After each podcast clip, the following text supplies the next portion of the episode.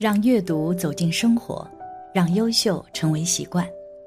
大家好，欢迎来到小叔说，小叔陪你一起阅读成长，遇见更好的自己。今天要给大家分享的是，五十五岁茶王临终警告：这种茶千万不要再喝了，多喝一口阳寿就少一天。一起来听。自古以来，人们都喜欢用茶来养生。因为茶叶不仅能够抗氧化、衰老，还能够提神醒脑，以及促进身体代谢等等。但是，有一位五十五岁茶王临终警告：有一种茶千万不能喝，不然自己的寿命就会越来越少。这位茶王名叫吴远之，被称为云南茶王。在他的推动下，茶叶成了云南发展农文旅行业的核心。甚至开辟了海外市场。遗憾的是，吴远之在去年十二月十九日突发脑溢血去世，享年五十五岁。而今天，我们就来看一下，到底是什么茶不能喝。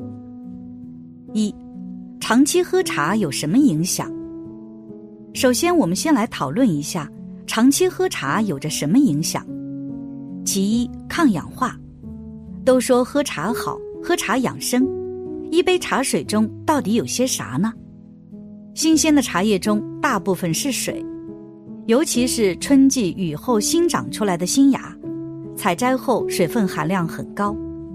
而就茶叶本身来说，其中两至三成是茶多酚。再对茶多酚进行分析，其中七成左右是茶素，剩余还有些蛋白质、氨基酸、生物碱，所占比重不多。起保健作用的主要是茶多酚、蛋白质、氨基酸为人体所需，能很好的被吸收，同时还有一定抗炎、抗氧化的作用，甚至还有专家说能够防癌。其二，可以降低心血管疾病的风险。美国心脏协会杂志一项随访六年、涉及八万多名中国人的研究中显示，长期喝茶的人。高密度脂蛋白胆固醇水平下降更慢，心血管疾病风险降低百分之八。此外，研究还表明，功效最好的是绿茶，其次是红茶，花果茶功能性较弱。其三，辅助控糖。在大陆的某个医学科一项动物实验发现，茶叶中含有的茶多糖可以保护胰岛细胞免受自由基的侵害。能明显缓解糖尿病三多一少，也就是多尿、多饮、多食、体重下降的症状，帮助降低空腹血糖。通过他们的研究发现，绿茶中的茶多糖含量最高。其次，辅助减肥降脂。浙江大学茶叶研究所发现，茶叶中的复杂儿茶素可以通过增加棕色脂肪产热来消耗过剩的能量。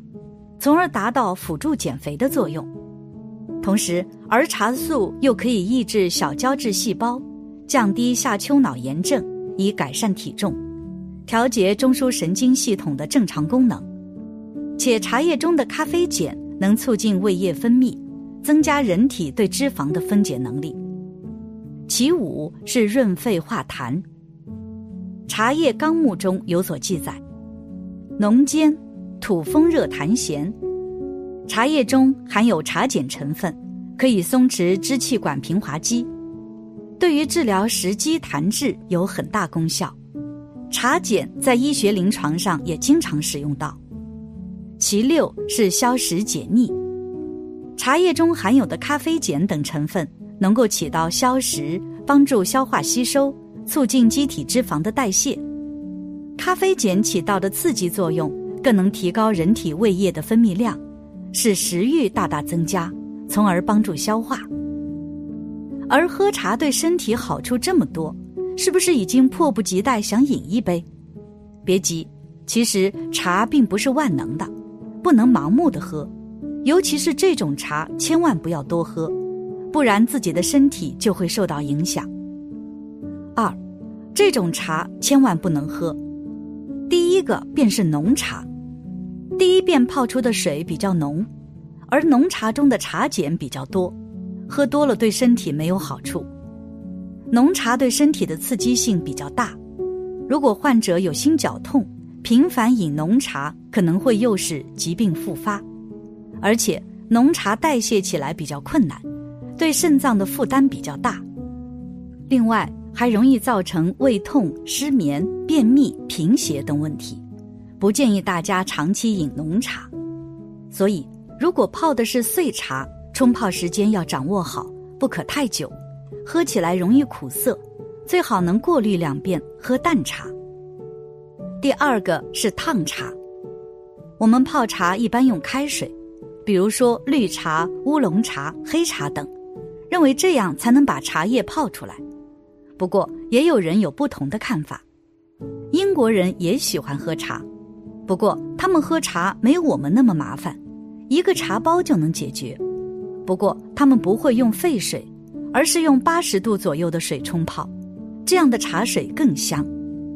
而且沸水冲泡可能会把茶叶泡碎，甚至烫坏杯子。最重要的是，如果你迫不及待的喝水，还有可能烫伤食道和口腔。长此以往，会增加食道癌风险。若真如此，喝茶就不是养生，而是致癌了。由此可见，茶叶到底会对人体产生什么影响，主要看喝茶的方法。如果喝的是淡茶，温度降到六十五度以下再喝，对身体有益处，比如说补水、解渴、利尿、醒脑等等。可是，如果喝的是浓茶，就可能加重老胃病，还有可能刺激体内的结节，让疾病复发。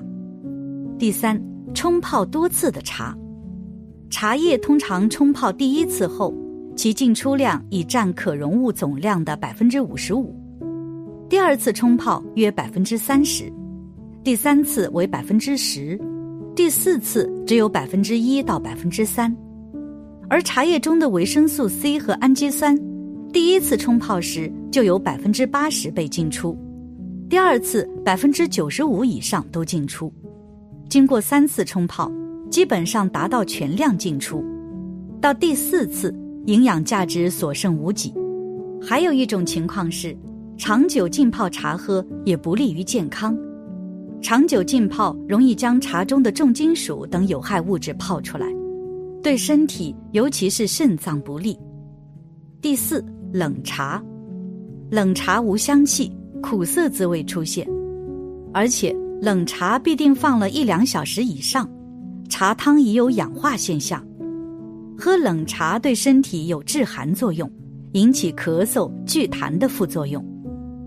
第五，隔夜茶，茶叶含有大量的蛋白质，大部分不溶解于热水，残留在叶片中，水温较高时。茶叶上的蛋白质便会腐烂，放置一晚后又会有一种霉菌生成。同时，在茶中残留大量的单宁酸，会变成具有刺激性的强烈氧化物，对肠胃造成刺激，引发炎症。所以，隔夜茶不宜饮用。第六，变质茶，茶不易妥善保管，易稀释而霉变，而有些人出于爱茶节约。